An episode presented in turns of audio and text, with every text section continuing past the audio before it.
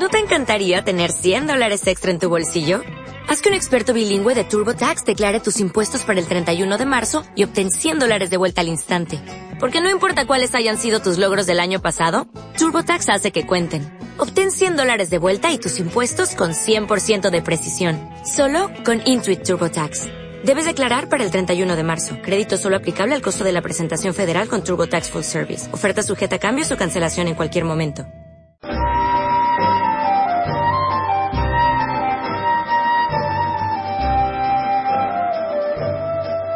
Aquí comienza Mirando el Futuro, un microprograma para hablar de tecnología.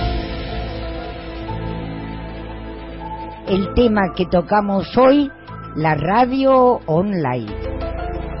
En esta gran aldea global, donde la tecnología avanza a pasos agigantados y tan súper veloz, estamos frente a otro cambio importante en la comunicación. Por esta velocidad con que los humanos corremos hoy, hemos ido abandonando en el camino muchas costumbres que hacían a nuestra cotidianidad, desde las cosas más simples, como escuchar radio.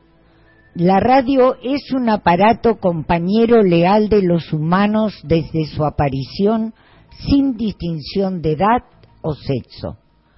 Con tristeza pensamos en un momento que iban a morir. ¿Recuerdan? Cuando apareció la televisión, pero volvió. No, no, nunca se fue.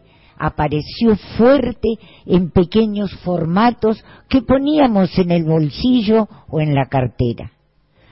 Nuevamente hoy escuchamos de la posible desaparición de la radio tradicional, su lugar sería ocupado por la radio online.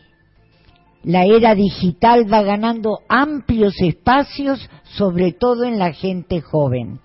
La radio online está justo en esa apetencia de consumo de todo lo nuevo, la modalidad interactiva, la música moderna, el show en vivo, el poder escribir y opinar ampliamente con entera libertad, haciendo de la radio online el lugar común juvenil donde se entremezclan romanticismo, anarquismo individualista, solidaridad de grupo, la filosofía del sentido común, según las apreciaciones de la profesora Beatriz Sarlo con respecto a la TV y que, en mi opinión, ocurrirá con la radio online.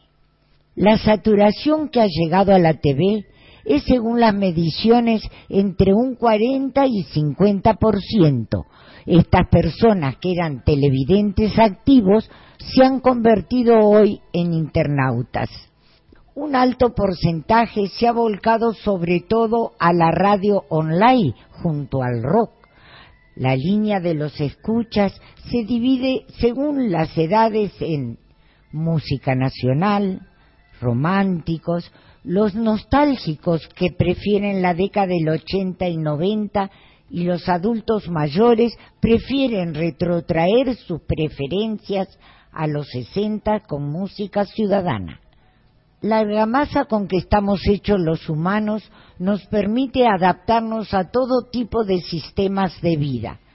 En los primeros años de este siglo XXI, la metamorfosis sufrida avanza rápidamente, sobre todo en lo referente a la comunicación, al cambio de la sociedad, a una tecnología inimaginable, la era digital, audiovisual, la computadora, todo es tecnología, todos aparatos que seguirán perfeccionándose, forever, como dicen los chicos.